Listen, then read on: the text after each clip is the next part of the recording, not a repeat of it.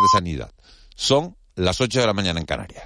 Caja 7 te ofrece los titulares del día. Comienza un nuevo año y los cabildos insulares se plantean diversos retos. El de la movilidad es uno de ellos, al menos para el presidente tinerfeño Pedro Martín. En De la Noche al Día, Martín ha señalado que los presupuestos para este 2023 son los mayores que ha tenido nunca la institución, con más de mil millones, en los que el sector primario adquiere más relevancia que nunca, por encima incluso que el turismo. Un año en el que la movilidad, insiste el presidente, tendrá un papel fundamental. La movilidad es el gran reto de este año, pero desde el hoy, con la gratuidad de las tarifas eh, para los abonados, lo que supone hacer un gran esfuerzo, tanto que hemos tenido que lanzar pues el mayor concurso de, contratación de personal que ha hecho tampoco el Cabildo nunca y la contratación eh, de la compra de guaguas porque vamos a tener de verdad problemas sobre todo en estos primeros meses para ir pudiendo cubrir toda la, gran demanda que ya prevemos que nos vamos a encontrar. Desde el Hierro el presidente del Cabildo Alpidio Armas se ha referido al precio del combustible, el problema más grave que sufre la isla y que se agrava con el fin de la subvención estatal con la llegada de este nuevo año. Armas calcula que acabar con la diferencia del precio de la gasolina allí respecto a islas como Tenerife costaría 2 millones de euros anuales. Hay que buscar fórmulas, insiste, para acabar con una injusticia social. No puede ser que el hierro esté pagando eh, pues 35 o 40 céntimos más por litro de, combustible que, que en Tenerife. Esto lastra nuestra economía y no es justo socialmente. Por lo tanto, tenemos eh, que está, que poner solución a este tema. Más asuntos. Unos 35.000 alumnos y alumnas de colegios públicos del archipiélago podrían verse afectados por el anuncio de huelga que ha realizado la patronal del sector del transporte discrecional de viajeros para el próximo lunes 9 de enero. La Federación de Empresarios del Transporte denuncia que la Consejería de Educación no ha cumplido con los compromisos económicos que adquirió al inicio del curso educativo y que afectan a unas 1.500 rutas escolares. Por este motivo quieren desbloquear la actual situación. José Ángel Hernández, secretario general de la Federación. De momento es solo el día 9 porque se trata de una llamada de atención eh, en el debate de la Asamblea esta mañana, pues encima de la mesa eh, había propuesta de alguna parte del sector que planteaba afrontar un paro indefinido, pero finalmente se optó por una llamada de atención el día 9 y en caso de que no haya respuesta positiva por parte de la Administración, sí que ha previsto el endurecimiento de las medidas con un calendario progresivo de paro. La empresa eléctrica Endesa ha puesto en funcionamiento el primer tramo de reconstrucción del anillo eléctrico de La Palma. La obra finalizada hace unos días en la línea La Laguna Cruz Chica los llanos de Aridane tiene un recorrido subterráneo de kilómetro y medio y ha supuesto una inversión de 600.000 euros. Está previsto que el plan de reconstrucción eléctrica de la isla concluya a finales de 2023 con la recuperación de 44 kilómetros de nuevo tendido eléctrico en sustitución del que fue dañado por la erupción volcánica. Fernando Capote, responsable técnico de la compañía la isla. 20.000 voltios, eh, por eso le llamamos línea de media tensión y que discurre entre lo que es la laguna, hasta el núcleo de las 64 viviendas de la laguna, hasta la zona de Cruz Chica. Eh, tiene una longitud de un kilómetro y medio y el presupuesto de ejecución fue de 600.000 euros. Esta línea eh, ha sido totalmente soterrada y fuera de Canarias, un adolescente palestino de 15 años murió hoy por fuego israelí durante una incursión de su ejército en el campo de refugiados de Teisha, en la ciudad de Belén. El Ministerio de Sanidad palestino identificó a la víctima como Saker Ayad, quien murió por disparos en el pecho durante una incursión israelí la pasada madrugada. Proteger las cosas que más te importan es una tranquilidad. ¿Te gustaría agrupar todos tus seguros en uno y pagarlos en una sola cuota, mes a mes? Cómodo y sencillo. Descubre esta y muchas ventajas más con el plan Disfruta Seguro de Caja 7. Consulta condiciones en cajasiete.com. De la noche al día, Miguel Ángel Dasguani. Solar Canarias, tu empresa canaria líder en el sector de instalaciones de placas solares, les desea felices fiestas. En Cristalam tenemos la solución definitiva para el exceso de calor en edificaciones. Nuestras láminas de control solar 3M para cristal con una reducción térmica de más de un 80% y libres de mantenimiento son eficiencia energética en estado puro, sin obras, sin cambiar los vidrios, en exclusiva en Canarias, solo en Cristalam. Visítanos en cristalam.com. Disfruta de estas fiestas de la mano del Centro Auditivo Gari. Nueva apertura en calle Castillo 74. ¿Aún no sabes qué es Mercarte? Si quieres conocer la creatividad y el talento joven de la isla, este es tu lugar. Fotografía, pintura, ilustración, escultura y mucho emprendimiento. Apoya la innovación y acércate al mercado de jóvenes creadores desde el 21 de diciembre hasta el 8 de enero en la Universidad Europea de Canarias, en la Plaza del Chicharro. Descubre las nuevas generaciones del arte en mercartejoven.com.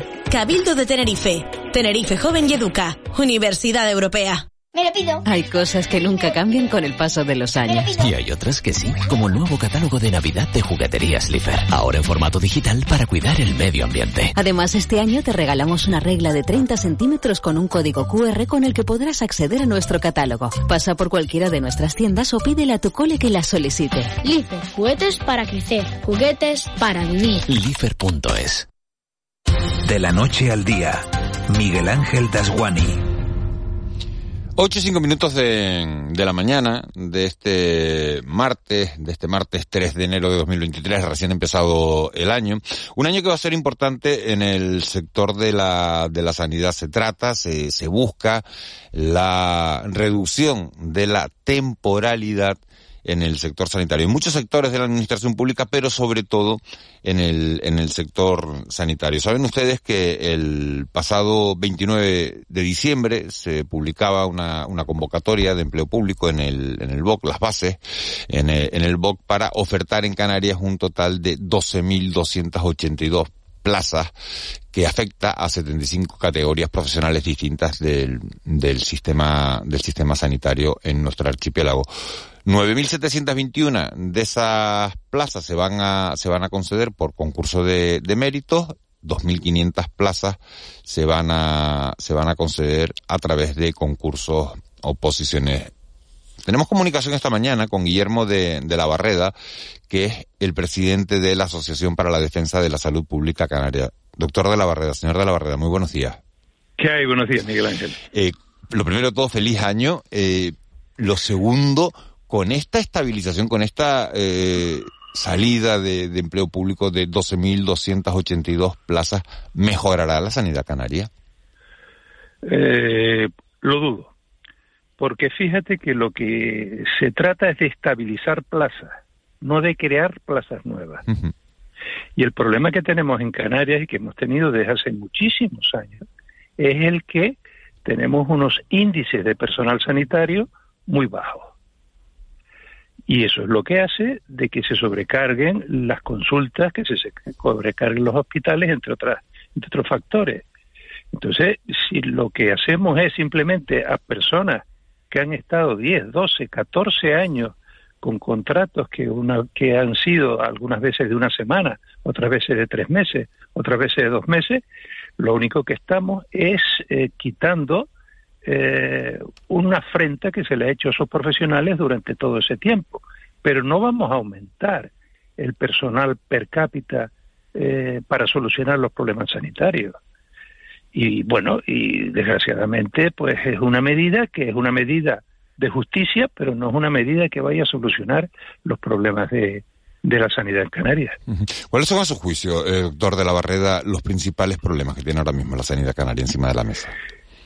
Los principales problemas que tiene la sanidad canaria encima de la mesa son fundamentalmente una eh, financiación deficiente y una po políticas de personales de personal nefasta eh, lo, lo acabamos de hablar, y fundamentalmente una mala gestión, pero no una mala gestión de un mes, de dos meses, ni de un año, ni dos años, sino una mala gestión crónica, que es lo que ha llevado a estas listas de espera, es lo que ha llevado a que en este momento, la última en, encuesta del CIS lo confirma, que ha salido hace unas pocas horas, de el mal lo mal que está considerándose a la sanidad pública eh, en, en, en, España fundamentalmente, pero en Canarias, que los ciudadanos de Canarias son los que peor nota le dan a la sanidad pública eh, como tal. Pero curiosamente, cuando se habla del ciudadano que ha entrado ya, como si dijéramos, dentro del sistema, el que, va, el que ha sido visto, el que ha sido operado, la nota es muchísimo más alta. Pero en general, el, el, el, estado de la sanidad pública lo considera malo. Eh, buenos días, doctor. Eh, ¿Qué, usted, buenos días. usted, ha dicho eh, que bueno que estabilizar al, al personal eh, realmente no, no, no, cambia, ¿no? Porque es el mismo personal que ahora mismo está de otra manera, ¿no? Eh, tampoco es una inversión. No, bueno, vamos a ver. Eh, tampoco es una inversión. Es realmente cambiar un contrato por otro, por decirlo de alguna forma, por un contrato que tiene más beneficios para el sanitario, que probablemente va a cobrar una serie de conceptos como son antigüedades, etcétera, etcétera, que será un poco más de lo que da su sueldo y realmente pues eh, el problema es que hace falta personal. Hace poco se, se comentaba, me parece que era el, el no, sí, el, el, colegio de enfermería, de que en este momento, por ejemplo, en la zona norte de, de nuestra isla, se necesitaban un mínimo, un mínimo de casi 600 eh, diplomados de enfermería, o enfermeros, o enfermeras. 600 se necesitaba, había un déficit de 600. Entonces, si ese déficit no se cubre y lo único que se hace es al personal de enfermería, por ejemplo, que ha estado durante muchos años con un contrato eh, temporal de, de días o de semanas, aquí se ha llegado a contratar de viernes, al, de, de lunes a viernes y se le ha dado de baja de viernes a, a, lunes y cosas de este tipo que un día este personal está en Adeje y al día siguiente o dos días o dos semanas después está en el puerto de la Cruz, eso no es forma de, de, de tener personal estable en la sanidad. Entonces, esta estabilidad va a mejorar las condiciones laborales del personal, pero no va a haber más personal por, por, habitante y no se van a cubrir las necesidades. Si ahora, por ejemplo, los médicos que tenemos ahora están incluso soportando la carga de lo que tendrían que ser eh, los pacientes de dos, de dos profesionales o de tres profesionales, nosotros mm, lo único que vamos a hacer es que ese mismo señor tenga un contrato más estable, pero siga con la carga de dos o tres profesionales. Te pongo un ejemplo. Y en pongo un ejemplo. Sí, dime, dime, dime. No, y en cuanto a especialidades, porque habla usted de, bueno, ha dicho usted que faltan eh, enfermeras. Eh, en cuanto a especialidades, hace unos años se hablaba mucho de, la carencia de anestesistas, ahora se está hablando mucho de que no hay pediatras. Eh, ¿Qué especialidades son realmente críticas? Mira, en este momento el gran problema que hay es la atención primaria. La atención primaria es la puerta de entrada en los servicios sanitarios y, la y una buena atención primaria eh, mejoraría la carga asistencial de los hospitales en casi un 70%. Entonces, en este momento tenemos una atención primaria que es de las menos, de, las que menos invierte de toda España. Estamos por debajo de la media. Si, nosotros, si en Canarias invertimos per cápita en atención primaria 254 euros, la media de España está en 268 euros. Entonces, mm, te voy a poner un ejemplo, que era lo que te iba a decir antes. Eh, la madre de un compañero, eh, de un amigo de 90 años, eh, hace tres días tiene una bronquitis, se presenta síntomas de una bronquitis crónica. Entonces llama a su ambulatorio para pedir hora. Y le dan hora para dentro de 15 días. Eso no es aceptable. ¿Por qué? Porque los profesionales están viendo enfermos cada minuto, cada dos minutos, cuando tendrían que tener como mínimo 5 o 10, como mínimo 10 minutos para ver cada paciente. Y lo están viendo eh, a, toda velocidad. Y eso no se puede aceptar, porque eso eh, da eh, una mala calidad de la asistencia sanitaria. Y desgraciadamente, si nosotros no aumentamos las plantillas de personal, pues eh, seguiremos con el mismo problema. Tenemos el mismo personal con distintos contratos, pero no vamos a aumentar las plantillas de personal. Eh, doctor de la Barrera, buenos días. Dime. Mm, como estamos en el último año de la legislatura, eh, bueno, es un poco el momento de hacer balance. Usted que, que no sé, ha sido, no sé si es todavía, pero ha sido un militante relevante del, del PSOE de Canarias, ¿qué nota le pondría a la gestión del PSOE en la Consejería de Sanidad? Bien, he sido hace muchos años, no lo soy ya, y la nota que se le pondría es entre un 0 y un 1. Porque las esperanzas que se pusieron en, que iba a ser una política de eh, un gobierno progresista, o por lo menos eso era lo que decían, pues la política que se ha seguido es una política prácticamente neoliberal. En este momento, en el Hospital Universitario de Canarias, hay eh, unos sanitarios encerrados porque eh, la consejería eh, se ha saltado una serie de normas sobre contrataciones que han hecho que muchos sanitarios vean reducida su categoría profesional, etcétera, etcétera, etcétera. ha llegado al punto de que en este momento han denunciado tanto al consejero como a los máximos directores de servicio de Canario de Salud, director de personal, etcétera, porque han incumplido la ley de contratación. Entonces, en este momento, la política de personal ha sido completamente, y sigue siendo, desde hace muchos años, completamente nefasta, y eso nos lleva a que en Canarias los profesionales sanitarios son de los que menos cobran eh, globalmente de toda de toda España. Eh, que el personal se vaya, que el personal incluso pida jubilaciones anticipadas y que el personal esté insatisfecho, pero está insatisfecho, pero cumple como como como como nadie, ¿no? Y desgraciadamente, si tenemos una mala política de personal, eh, pues desgraciadamente pues tendremos lo, lo que estamos teniendo. Eh, doctor de la Barrera, una, una última cuestión. Eh, a partir de este año, desde, desde el 1 mm. de enero, el gobierno va, va a permitir a, los médicos jubilados poder cobrar la pensión y poder trabajar para paliar la, la falta de, personal. Esa era una, una vieja reivindicación suya. Eh, ¿Cree que, que la medida es acertada, que va a ayudar a mejorar eh, el sistema sanitario?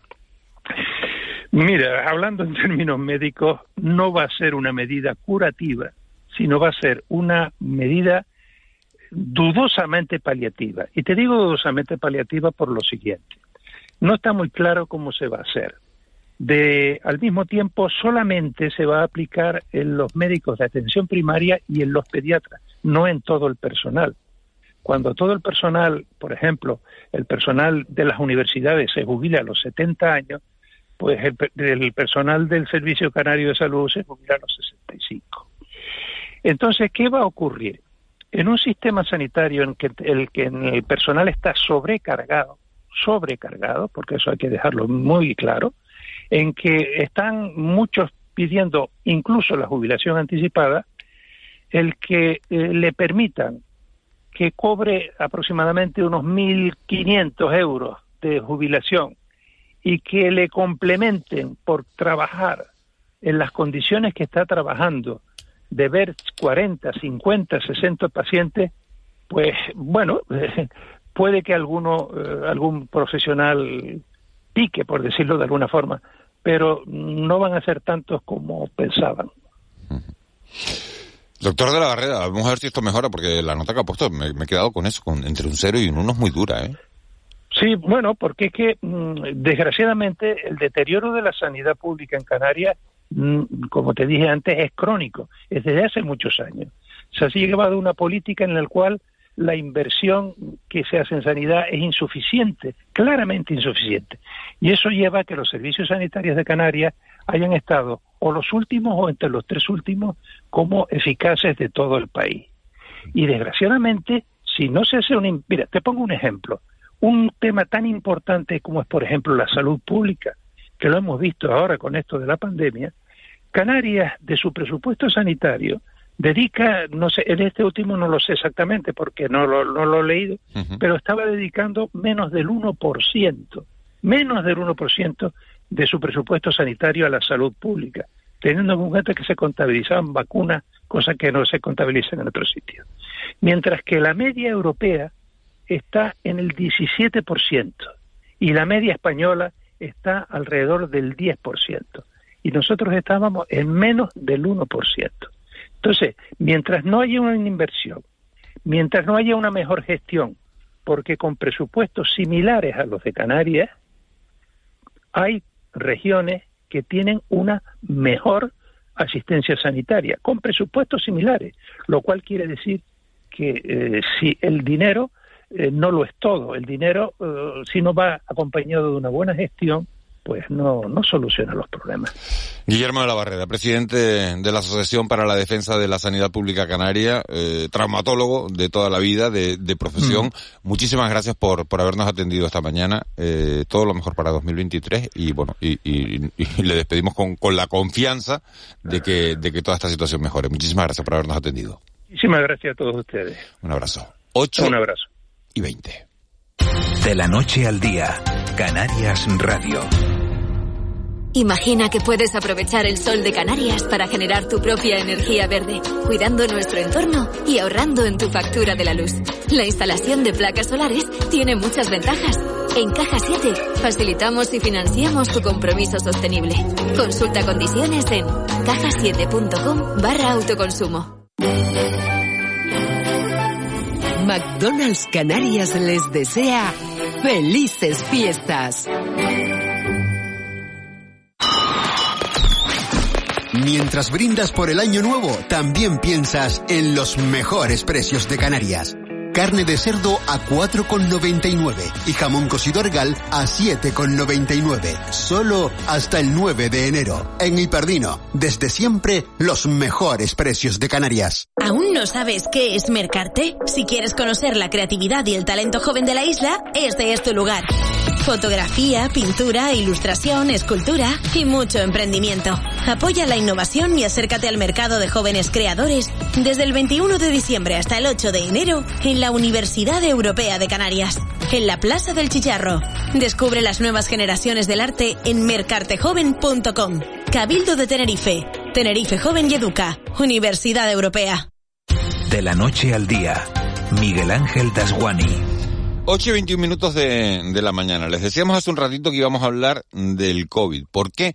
Bueno, pues porque desde hoy todos los chinos, y son 1.400 millones de ciudadanos chinos los que hay en el, en el, en el mundo, que entren en, en España van a necesitar un certificado COVID. Hay un repunte de, de casos, no son casos tan graves como los que teníamos hace un año o hace, o hace dos años, pero nos estamos encontrando con una explosión de, de, contagios y hasta el punto fíjense que Andalucía, la consejera andaluza de Salud y de Consumo, le ha pedido al gobierno que en la comisión interterritorial, que se convoque una comisión interterritorial de salud para hablar de la crisis COVID de China. Nosotros tenemos con nosotros esta mañana a una de las personas que, que más ha hablado de COVID, que más sabe de COVID en, en Canarias, Amos García Rojo, jefe de la sección de epidemiología del Servicio Canario de la Salud. Muy buenos días, feliz año lo primero.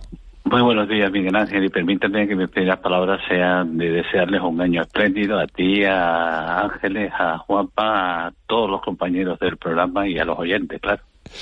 Bueno, eh, recibido esos buenos deseos, señor García Rojas, doctor García Rojas, ¿qué ¿Qué está pasando en, el mundo para encontrarnos con esto ahora? Porque nos retrotrae un poco, ¿no?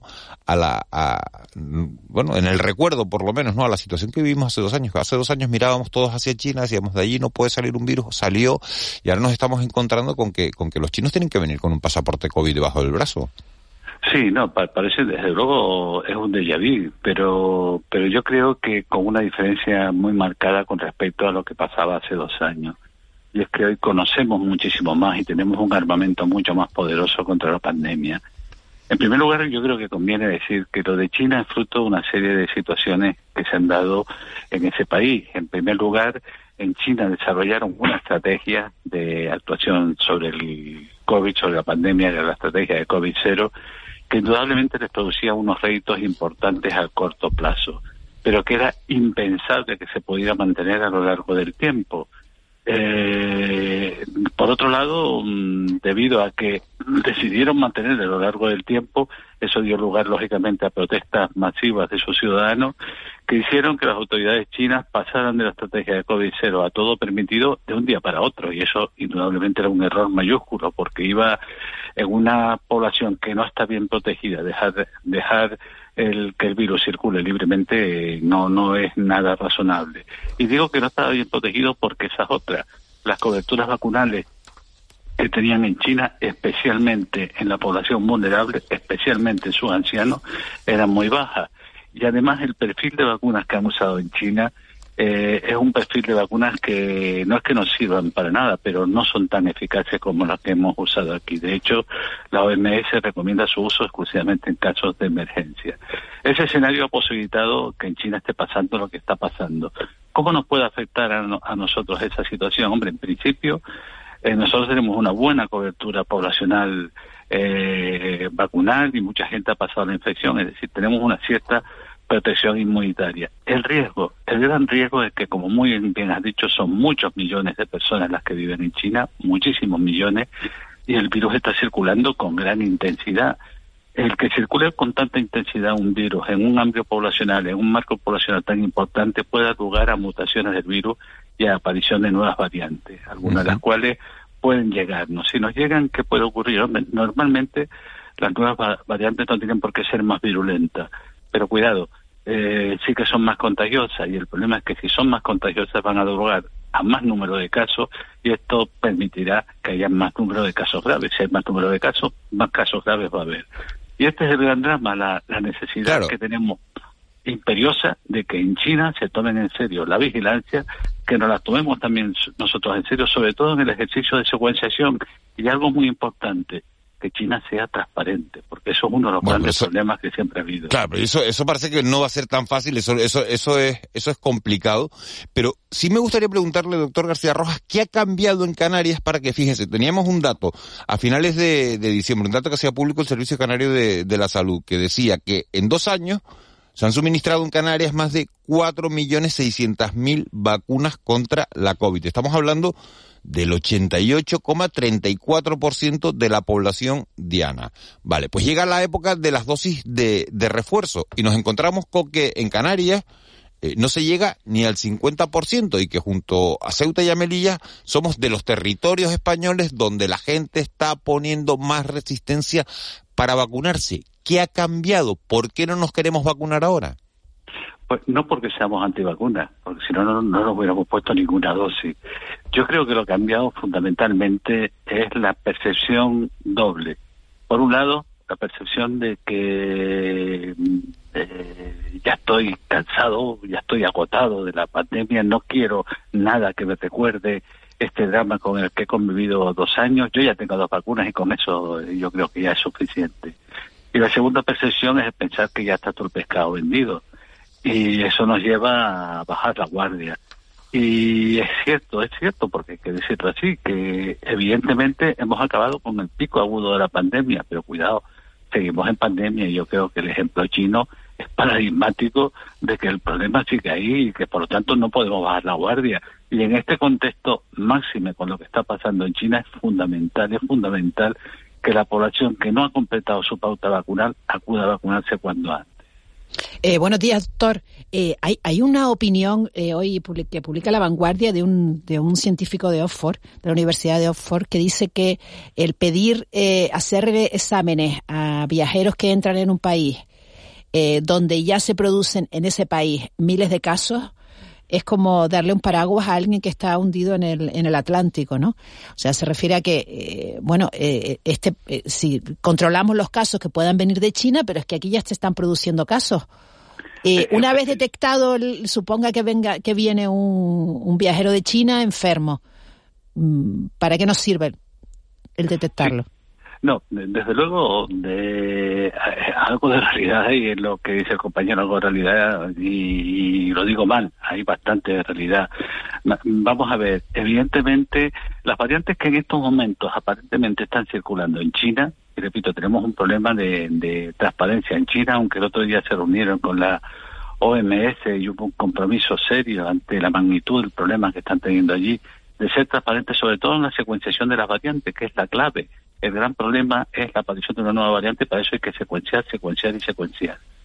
Pues lógicamente el que venga aquí una persona de China con una variante similar a la que ya tenemos aquí, pues, pues lo mismo, posiblemente en el mismo aeropuerto que, que está recepcionando a esos ciudadanos que vienen de China hay muchísimas personas de este país eh, que, que están infectadas, con lo cual eh, no tiene mucho sentido.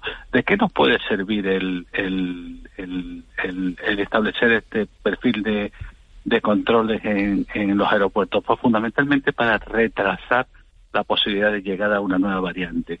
como estrategia a largo plazo tampoco tiene mucho mucho sentido porque además un ciudadano que salga de China puede ir a Alemania, no tiene que venir directamente a España, puede ir a Alemania porque vive allí, que esté infectado, porque no todos los países de la Unión Europea están estableciendo estos circuitos de control en los aeropuertos, que llegue a Alemania, infecta a un alemán que venga a hacer turismo a Canarias. Que, quiero decirle, el, eh, con lo cual eh, hay que tener en cuenta todo, todo este perfil de circunstancias. Lo que nos sirve fundamentalmente es para retrasar la posibilidad de llegar a una nueva variante. Por eso lo más importante, lo más importante es la vigilancia activa, eh, sobre todo la secuenciación de las variantes que podemos estar teniendo por aquí y además exigirle transparencia, transparencia, transparencia a los chinos para que también nos vayan informando de las variantes que están aislándose allí. Eh, doctor García, buenos días. Mm, tengo 55 años, me vacuné tres veces, pasé el COVID sin mayores contratiempos eh, ¿me tendré que vacunar otra vez dentro de X meses? Sí, em, no, lo sé. Eh, no, no sé cuál será la evolución de la, de la enfermedad. Yo, yo honestamente creo que... Pongo mi caso porque creo que es un caso bastante común. O sea, personas que, han cumplido toda la pauta y que pasaron el COVID y que, bueno, y que no, y que no les pasó nada, vamos. En, e, en este sentido, las personas menores de 60 años yo creo que la oferta esa que se, que se ha planteado ahora de ampliar la vacunación a los menores de 60 años está ligada al hecho de que una persona se quiera vacunar y no tenga ninguna cortapisa para poder hacerlo. Eh, yo creo que va en ese sentido esa, esa medida, porque había mucha demanda de personas menores de 60 años que querían, reclamaban su, su cuarta dosis y evidentemente van a estar mejor protegidos, eso es indudable. Eh, y reclamaban esa necesidad y por eso se ha ampliado eh, su uso. Yo creo que mm, el futuro de la pandemia va a estar ligado a cómo se va evolucionando el tema de China. Yo, yo creo de todas maneras, repito, que eh, estamos en una situación en la que no debemos ponernos en modo alarma, sino en modo alerta. Vigilancia, vigilancia, vigilancia. Que si las cosas se hacen razonablemente bien, lo de China puede quedar en eso, en un, en un susto, sobre todo para los chinos, que ahí sí que tienen un problema muy gordo y en el, futuro relacionado con la vacunación frente al COVID, yo creo que va a depender de cómo hagamos las cosas aquí. Hacemos las cosas bien. Era, era indudable que en invierno iba a haber un aumento del número de casos. Ya, ya lo llevábamos diciendo que iba a aumentar los casos. Eso era más que razonable. Lo que tenemos que hacer es que ese aumento del número de casos no se transforme en un, en un número de casos explosivo impactante para nuestra estructura social. Y para eso hay que hacer las cosas bien. Eh, y hacer la cosa bien significa que nos pongamos las dosis de refuerzo, que sigamos con las mascarillas en, en los ámbitos donde es más probable una transmisión del problema. Y, y en esa perspectiva, cuando acabe el invierno, se evaluará la situación y ya veremos en qué situación estamos, porque estamos en una situación muy favorable, muy favorable en relación a la pandemia. Vamos a esperar a ver cómo acaba el invierno, a volver a analizar la situación y ya veremos qué ocurrirá con la vacuna. Aunque si me, si me permite dar una hipótesis algo aventurada, yo creo que lo más probable es, que la vacuna frente a la COVID ha venido para quedarse, pero no para ser administrada a todo el mundo, sino únicamente a los vulnerables y además una o vez al año o una vez cada dos años, eso ya veremos, de manera similar a lo que ocurre con la vacuna de Muy, muy rápido, doctor. Eh, usted ha utilizado esa frase que, que la usado con bastante frecuencia. Seguimos en pandemia. Su compañero y colega, epidemiólogo también, eh, Christian Drosten, el, el, jefe de, salud pública del gobierno alemán, dice que no, que la pandemia acabó. Que, que se ha convertido, el virus se ha convertido en endémico, en, por lo menos en el mundo occidental. Bueno, no, no quiero ponerle un aprieto. ¿Quién de los dos tiene razón? No, no, eh, yo creo que los dos. Yo creo que tenemos razón los dos, porque la, en, el sentido que él comenta, mm, es parte de lo que estoy diciendo yo en mi discurso, que si hacemos las cosas bien, estaremos en condiciones de ver si realmente se ha endemizado el, el virus. Y yo creo que estamos en unas condiciones muy favorables y que dependerá un poco de cómo está la evolución en China, porque la evolución en China puede dar lugar a la aparición de una nueva variante que terminará afectando a todo el mundo y eso significará que volvemos a, a, la casilla de salida. No creo que ese sea el escenario porque, repito, una nueva variante normalmente va a presuponer eh, un cuadro clínico no tan, no tan virulento, pero sí va a suponer un mayor número de contagios. Y a más contagios, más casos graves, eso es indudable. Amos García Rojas, un placer hablar con, con usted en este, en este inicio de año, que no, nos cuente su visión de, de cómo está la situación, de, de, a qué tenemos que hacer caso con estas noticias que están llegando sobre la COVID. Y bueno, esperar que, que la pandemia, eh, bueno, pues eh, siga pasando y nos siga permitiendo vivir eh, de la manera que, que vamos viviendo, ¿no? Que vamos recuperando la vida que teníamos antes y que, y que todo esto se, se quede en, en ese mal sueño que tuvimos, ¿no? Seguro que sí, Miguel Ángel. Además, en ese ejercicio de recuperación de la vida, ya te puedo comentar que tengo mi entrada para ver al concierto de los Jugos en Barcelona. Y eso es a decir, vuelven los conciertos de lo rock. es la recuperación ¿Cuál- de la ¿Cuándo es? Es en, en junio, junio. en Pues de- dele recuerdos a Babo Riley de mi parte. ¿eh? Se lo daré, ya pita, 80 se lo daré.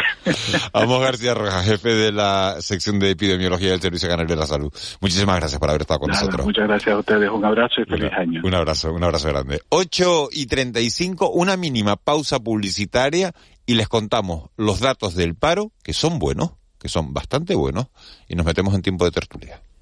De la noche al día, Canarias Radio. Imagina que puedes aprovechar el sol de Canarias para generar tu propia energía verde, cuidando nuestro entorno y ahorrando en tu factura de la luz.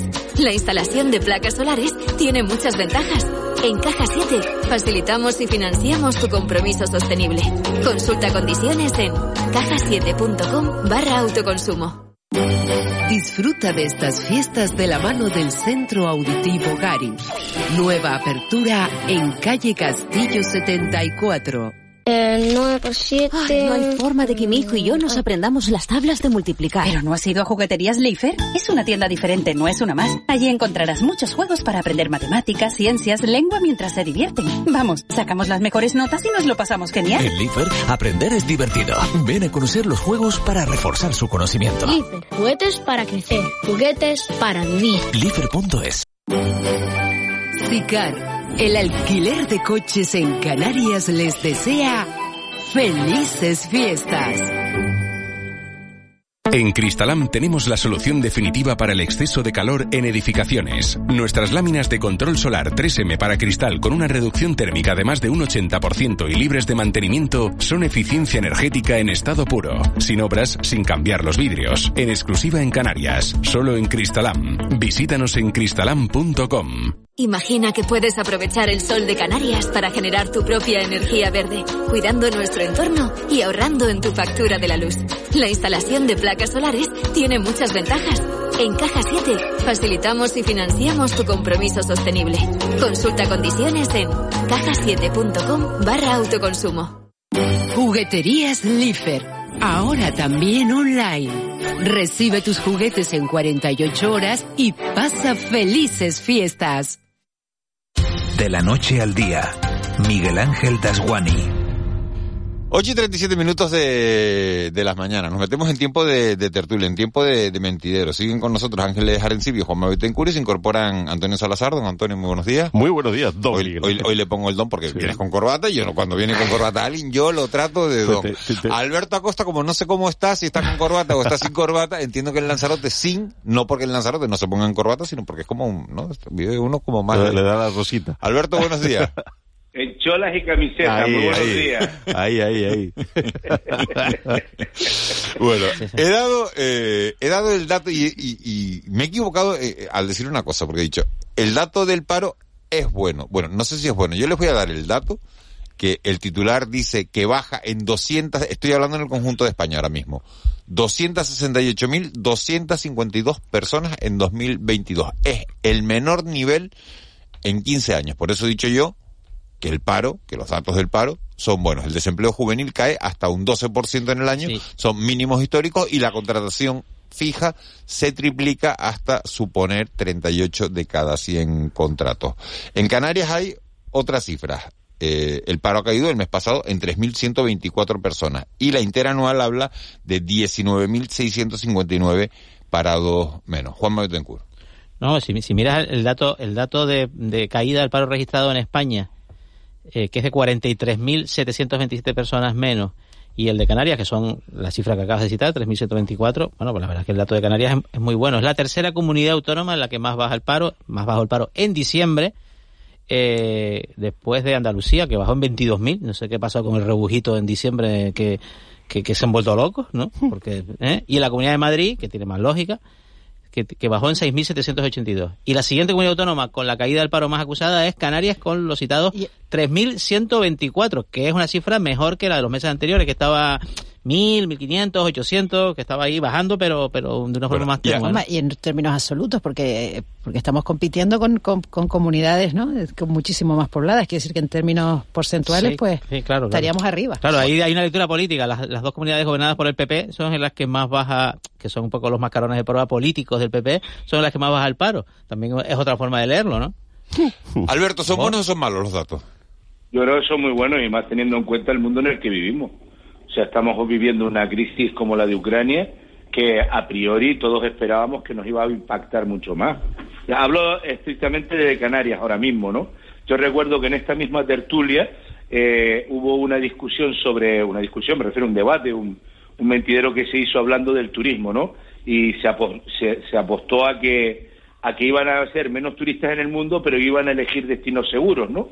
Yo creo que se hizo muy bien, por lo menos en la parte de Lanzarote, eh, la parte turística, que se nos caen los turistas por las ventanas, porque eso es así, es una barbaridad. Yo creo que se hizo muy bien, ¿no? La imagen de Canarias como destino seguro en plena pandemia y la imagen de Canarias como destino seguro en general en el sentido de que no te pasa nada, ¿no? Los países bálticos y todo eso. Y después, la, a, a mí la Calviño es que me parece que es una mujer que hace muy poco ruido, pero me parece, no sé ustedes eh, qué, qué dirán, pero me parece que está siendo una ministra de Economía bestial, o sea, de una cosa de locos. Y la política económica, de hecho, si te fijas, hablaba Juanma de, de, la, de la oposición que está haciendo el PP y el mascarón de prueba sobre el paro, pero fíjate cómo el PP ha ido girando el problema de la economía hacia el problema de la unidad de España. Porque en economía, sinceramente, no lo sé, aquí hay otros expertos que también hablan de economía, que seguro va a intervenir ahora, ¿no? pero me parece que está haciendo desde cómo se afrontó la crisis COVID, con los aplazamientos hipotecarios, con los psicos y, y además avalados por el Estado. La diferencia entre ERTE y ERE, fíjense ustedes, como por ejemplo la industria eh, eh, aeronáutica mundial, Heathrow, que es un hub tecnológico aeronáutico brutal en el planeta, pues tardó más en arrancar que España. España es que cuando necesitó los trabajadores al día siguiente los tenía a su disposición la empresa. L- El tema eléctrico, el tema de todo en general, me parece que esta mujer, sin hacer grandes grandes exhibiciones eh, orales y demás, está haciendo un trabajazo impresionante, ¿no?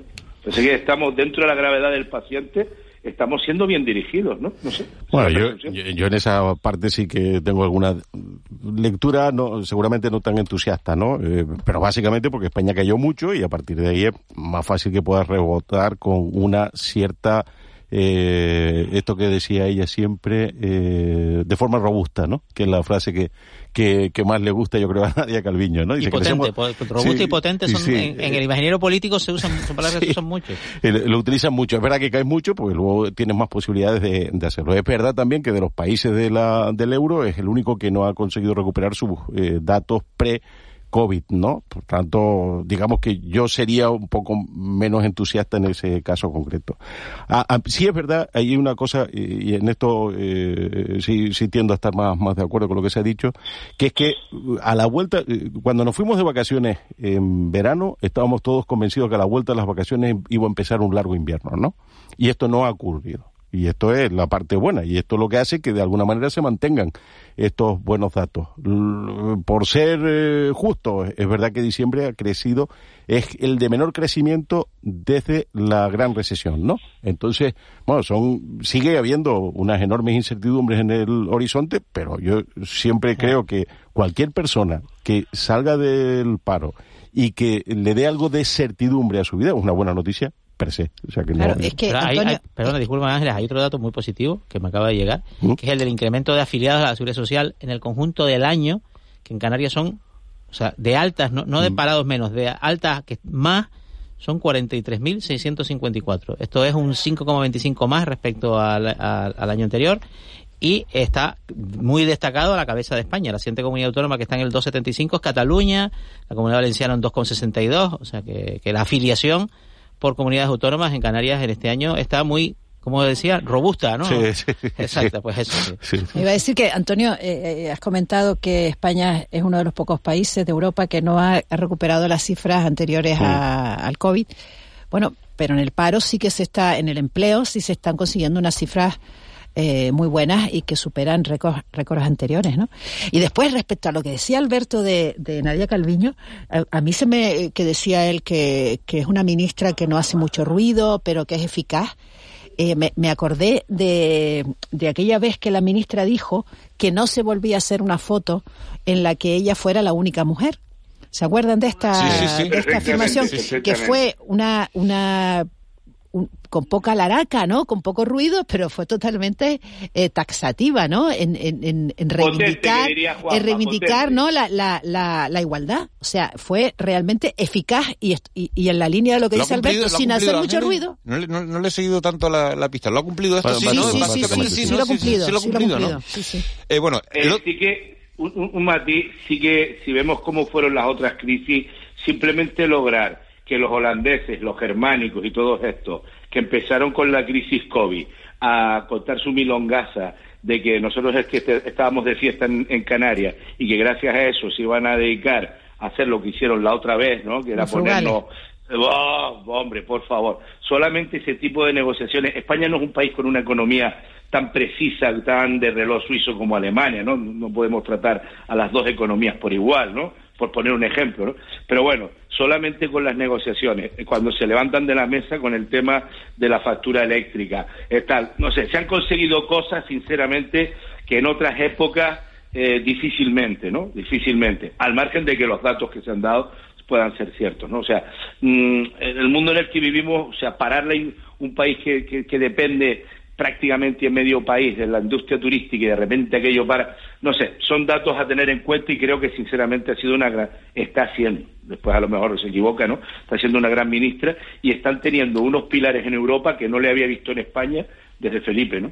Vamos. Alberto, eh, me gustaría preguntarte cómo se está llevando eh, lo de las guaguas en, en Lanzarote, porque hay dos medidas eh, importantes que han entrado, dos medidas económicas importantes que han entrado en este inicio de año y estamos haciendo repaso por cada una de las islas. Una es la retirada de la subvención a, a- a- a la gasolina para el transporte particular, gas. Lanzarote, hay que recordar, es una de las islas donde está más caro eh, la gasolina y el, y, y el diésel.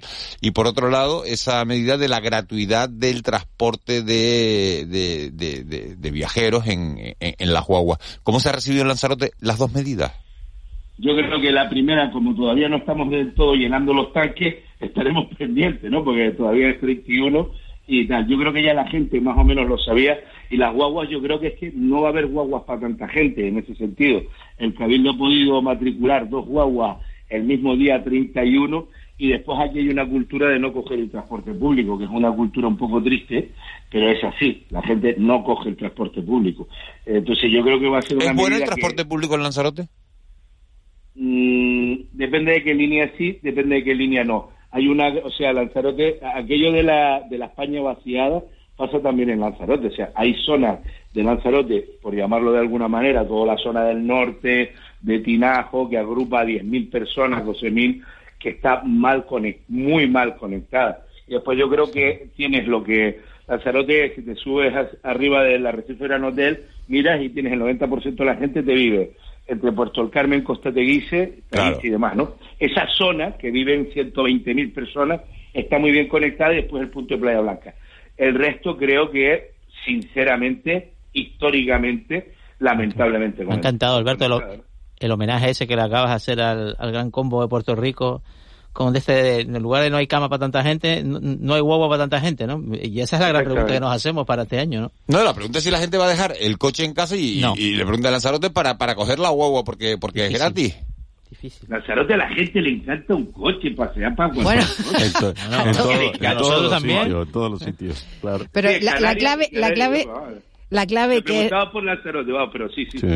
es que la clave es la misma en todos sitios y, y- y se hartan de decirlo, ¿no? Los expertos es que nos sea útil la guagua, que me sea cómoda. y Ángeles. Arencibia, yo estoy convencido que cualquiera que coge el atasco todas las mañanas en la TF5, si tú le dices que va en guagua y que no se encuentra atasco, estoy Claro. convencido que Pero va en la la guagua guagua. va por el mismo carril. Sí, pero la Claro, guagua te olvidas, es, por lo pronto es. no, está, no estás pendiente del volante. De, de Bueno, todos eso también es una, una- hay un un, elemento. hay un tema de, de comportamiento humano. Es decir, tú, eh, efectivamente, esto que tú dices es cierto, ¿no? Y yo creo que es así. Si te dicen en las mismas condiciones, te lo vas a evitar, ¿no? Y encima, pues te ponen incentivos para que no estés pagando lo que cuesta y demás. vas trabajando con el móvil, o va- o- o trabajando, o pasa es leyendo un libro. Claro, al tercer día, si tú ves que son muchos más los que están haciendo y está liberado espacio en la carretera, tú te vuelves a tu coche. Ayer- Porque ayer- las ayer- medidas eh, esas normalmente las deseas para que se alivie el tráfico, pero no para que te alivie a ti el problema del tráfico. Ayer, ayer me lo pero comentaba. perdona, déjame un momento, eh, pero también hay un, un- bueno yo el creo que cada vez más, eh, perdón, un, un elemento de conciencia eh, medioambiental. Mm. Y creo que eso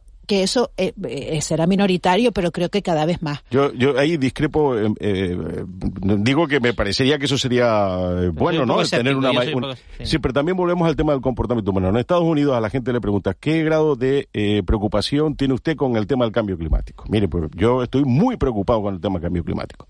¿De acuerdo? Y a partir de ahí, ¿cuánto ¿Qué está dinero estaría usted dispuesto a pagar al año para combatir el cambio ¿Qué climático? renuncia No está llega- dispuesto a hacer? no llega a 100 dólares, ¿eh? es decir, a 8 dólares al mes. Es decir, es que este es el, el problema, que todos tenemos una gran conciencia, digamos si quieren, colectiva sobre el cambio climático, pero con una poca predisposición a hacer sacrificios particulares. Acuérdate que cuando, cuando, cuando alguien dijo que, por ejemplo, comer car- mucha carne roja pues afecta al cambio climático, bueno, en las fotos de los chuletones en las redes sociales estaban... Sí, sí, era, sí, sí, "Oh, pues mira, aquí estoy, me voy a echar aquí. Hasta Exacto. mismo, hasta mismo Pedro Sánchez, Sí, sí, acuérdate que se va sí, a comer sí. un chuletón. En su punto, al punto, ¿eh? al punto. Le, le voy a pedir a- si vinculamos coche con cambio climático, Mm. y yo recuerdo una persona que sabía mucho de energía a principios de este siglo ya, sobre el 2001, 2002, eh, recuerdo que me decía, mira, un- estábamos en Madrid, dice, mira, ve usted, ven ustedes eso, veis vosotros, ¿no? Esos todoterrenos, ¿no? Para traducirlo, ¿no? No, eh, ve- ves un todoterreno, ¿no? Y veíamos pues coches muy pesados con una sola persona dentro. Dice, mira, es impresionante que para mover a un ser humano que de media te pesa 100 kilos con el maletín, el ordenador, lo que sea, estés desplazando dos toneladas y media de acero en un motor de combustión de 300 caballos. Eso simple y llanamente es como ir con la ventanilla bajada, tirando euros por la ventana y contaminando un planeta de forma innecesaria. O sea, está claro que todo eso va a tener que cambiar. Yo hay una parte que me encanta en el sentido de que ya por lo menos el planeta es consciente que tiene un problema. A mí me recuerda como el reciclaje, parecía que nadie iba a meter eh, mm, una cosita de plástico en el amarillo, uno de azul. Por lo menos tenemos ese primer punto que estamos dándonos cuenta, entre otras cosas, porque te vas a Pamplona y parece que estás en verano, en plenas Navidades, ¿no? Entonces, yo creo que gracias a Dios, ya por lo menos por ver la botella media llena, ya por lo menos estamos sabiendo que tenemos un problema. Ahora hay que empezar a explicarle que ese problema le va a costar al mundo un dinero, igual que le costó la COVID, para entenderlo. Entonces yo espero ver la botella medio llena y, y después que, que no hay otro camino, o sea, los coches van a ir paulativamente teniéndose que dejar los coches y muchas cosas. Y aquí la gran pregunta será qué va a pasar con la industria turística. El same to fly, que vergüenza, el- el- la vergüenza volar. Antes tú eras un ejecutivo de chachi porque hacías viajes de avión en cualquier momento. Ahora empieza a tener un problema. Ya los nórdicos están planteándose dejar volar, salvo por medidas excepcionales. ¿Pero ¿no? ustedes creen de verdad que eso, que eso, eso puede ocurrir en el, en el corto hay- medio plazo? No, hay, hay movimientos, pero sí es verdad que son para trayectos más cortos. O sea, y de hecho la cifra está en los 800 kilómetros. Es decir, y donde hay alternativa. O sea, nosotros, Claro. nosotros ¿Sabe- ¿Sabes lo deberíamos- que pasa? Que, claro. si, que si no tomamos medidas realmente, es que, el cambio venir. cli- es que lo que se va a pasar es que se va a acabar todo. Vamos a ver, es que las, las Eso- imágenes que nos no- llegan de Estados Unidos no de incendios, de así, catástrofes, de tempestades, Pero las, las imágenes de los Eh, incendios en pero es que, Australia, eh, el, planeta, no, el planeta, el planeta está al borde del. El, planeta no está al borde de nada, si es que no ¿Ah, lo ha no? vivido. No, pero Ah, vamos a ver. vale. eh, no, no, aquí hay un problema, es evidente. A ver, un momento. A ver, pero ¿quién está diciendo eso? ¿Quién está diciendo Que eso? estás diciendo que el problema no, no no, no, no, no estoy diciendo exclusivamente para que no hagan un ejercicio de interpretación de lo que yo Exacto. digo, estoy solo diciendo que el, el mundo no está al borde de nada. Es decir, esto ya lo hemos vivido anteriormente a lo largo de la humanidad. Y es verdad que hay un problema, es verdad que hay un problema. Que se debe actuar, se debe actuar, pero nadie está diciendo, pero yo no estoy negando que, que haya un problema, Ángeles. lo Antonio, único que estoy diciendo es que no está al borde de nada. Grave, un problema de No, Sí, pero, pero no, ni siquiera Sí, es el problema sí, más sí, grave sí, de la, sí. de la humanidad. ¿Mm? que no es el, Eso, el- eso. No, yo discrepo no. absolutamente Bueno, contigo. no Creo que sé, el problema más que grave es el cambio bueno, climático. lo bueno de esta tertulia es que cada uno es que- tiene su opinión. No, pues, Entonces- interesante. Eh, yo, sí, sí, yo estoy de acuerdo con todo. Sí, que, que bien voy a Estás quedar. de acuerdo con todo. Estoy de acuerdo con todo. De acuerdo con todo, sí, Estoy sí. Estabas ahí, calibrando. A ver, Oye, por Pero, mira, entiendo, creo que entiendo lo que, y no lo quiero reinterpretar, creo que entiendo lo que, lo que quiere se- eh, señalar Antonio. O sea, hay una especie, de, por un lado, de optimismo tecnológico, que es que la tecnología va a solucionar esto, va a acabar con, el- con- con el cambio climático sin ninguna renuncia. Eso creo que es un autoengaño. Y también pienso que el catastrofismo antropológico no es, no es la respuesta al cambio climático. Es decir, estamos al borde tal, esto se acaba, esto se hunde y tal. Creo que tampoco es la respuesta adecuada. La respuesta es la acción. Yo creo, Eso es. yo creo, Juanma, que cuando decía lo de que tampoco había COVID, no me lo refería para imputártelo a nadie en esta tertulia. Me refiero que yo recuerdo que cuando se arrancó con el tema COVID, había dos fundamentos que era unos que se creían que el COVID iba a matar a mucha gente y otros que no lo creían. Entonces, ¿qué es lo que sucede? Que si tú no te creías el- la historia del COVID, pues en el fondo no te crees que tienes que tratar a tu planeta de otra manera. Por eso lo decía en ese sentido, no para acusar a nadie de nada. Hay una cosa que es evidente. Nosotros tenemos un montón de científicos en el mundo y le hacemos caso a los ingenieros. Entiéndeme, ingeniero no tiene que ser licenciado en ingeniería, de tal, de no sé qué. Y hemos puesto el mundo, en- y esto es antropológicamente hablando, en dos condiciones que son las anglosajonas. Un mercado económico que tiene que ser muy eficiente para generar el mayor beneficio económico. Resulta que en el mundo en el que estamos ahora, los científicos, hablamos de biólogos, hablamos en general, para entendernos, están supeditados a lo que dicen los ingenieros. Entiéndeme, ingeniero porque puede ser un economista, desde el punto de vista de la utilidad de la- del conocimiento en el que tiene. Entonces vamos despreciando, cosa que yo me quedé impresionado en la COVID.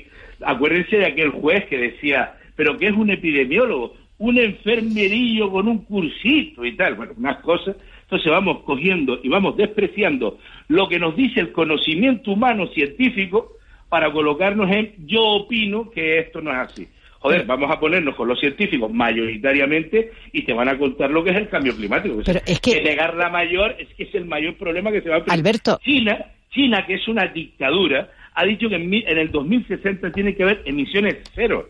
O sea, cuando lo dicen los chinos, imagínate si será o no será un problema, hombre. Pero es que no, eh, tú estás hablando de, de científicos, por supuesto, pero es que ya estamos en otra fase, o sea, ya no solo es lo que dicen los Nosotros, científicos, claro. es lo que estamos viendo, es lo que estamos viendo y lo que estamos notando en nuestra vida, o sea, en los Totalmente cambios que están experimentando, en lo que tú decías, verano en, en Navarra, eso es un disparate, Eh, o sea, cómo eso afecta a, a- a otros elementos de, de- de- Y del después- desarrollo y después de la naturaleza, ¿no? De las cosechas, etcétera, etcétera, enfermedades, tal. Bueno, y después las catástrofes, que son unas catástrofes Pero eh, aparte- tremendas. Pero ¿no? vamos a ver, que, eh, vamos a ver, si es esto, es buscar los datos.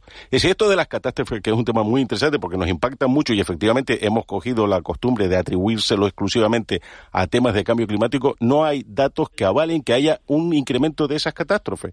Entre otras cosas, sí es verdad que puede haber más daños, pero entre otras cosas porque como sociedades somos mucho más prósperas que hace unos años y que hace unos siglos. Entonces, Antonio. tenemos más o menos los mismos episodios. Bueno, pero estos son los datos, ¿eh?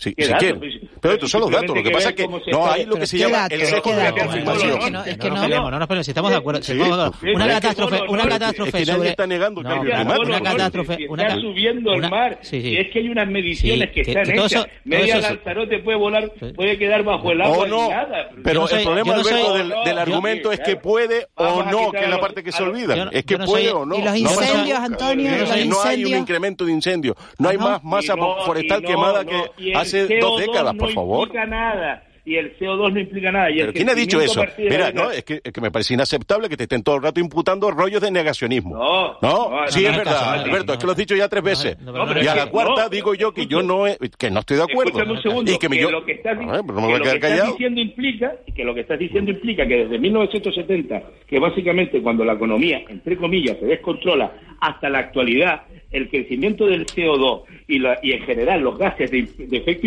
invernadero como si no estuvieran dando ningún problema. Es que de- tú no lo Pero que, niegas. no- pero que pero- nadie está diciendo que no. eh, Empecé diciendo que era un, un problema.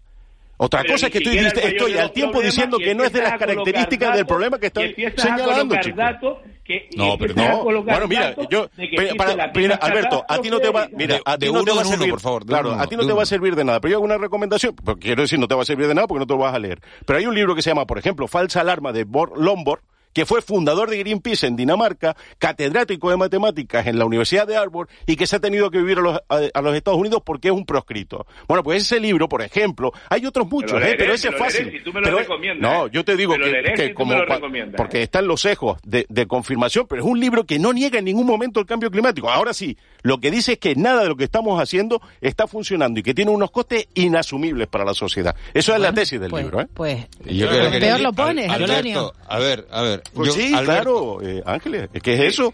Es que lo estamos haciendo mal. Bueno, pero nadie ha dicho que no pero- hay pero problema. el cambio, pero el cambio se está produciendo. Sí, pero que no tiene las características tan graves que se están diciendo. Por ejemplo, ¿eh? Ese- no, no es eso- lo que eso- yo veo. bueno, vale, repetir, queda hasta clara- los chinos, hasta los chinos han dicho emisiones cero Pero en el me faltaba ya 2070. lo de los chinos como argumento Bueno, de. Alberto, Alberto, Alberto, mañana te llamo porque yo te quería preguntar por el follón que se ha montado con la cabalgata en Puerto del Carmen, que es por la mañana, fíjate. Adiós. Y no, nos ha dado tiempo. En fin, señores, vamos con las noticias de la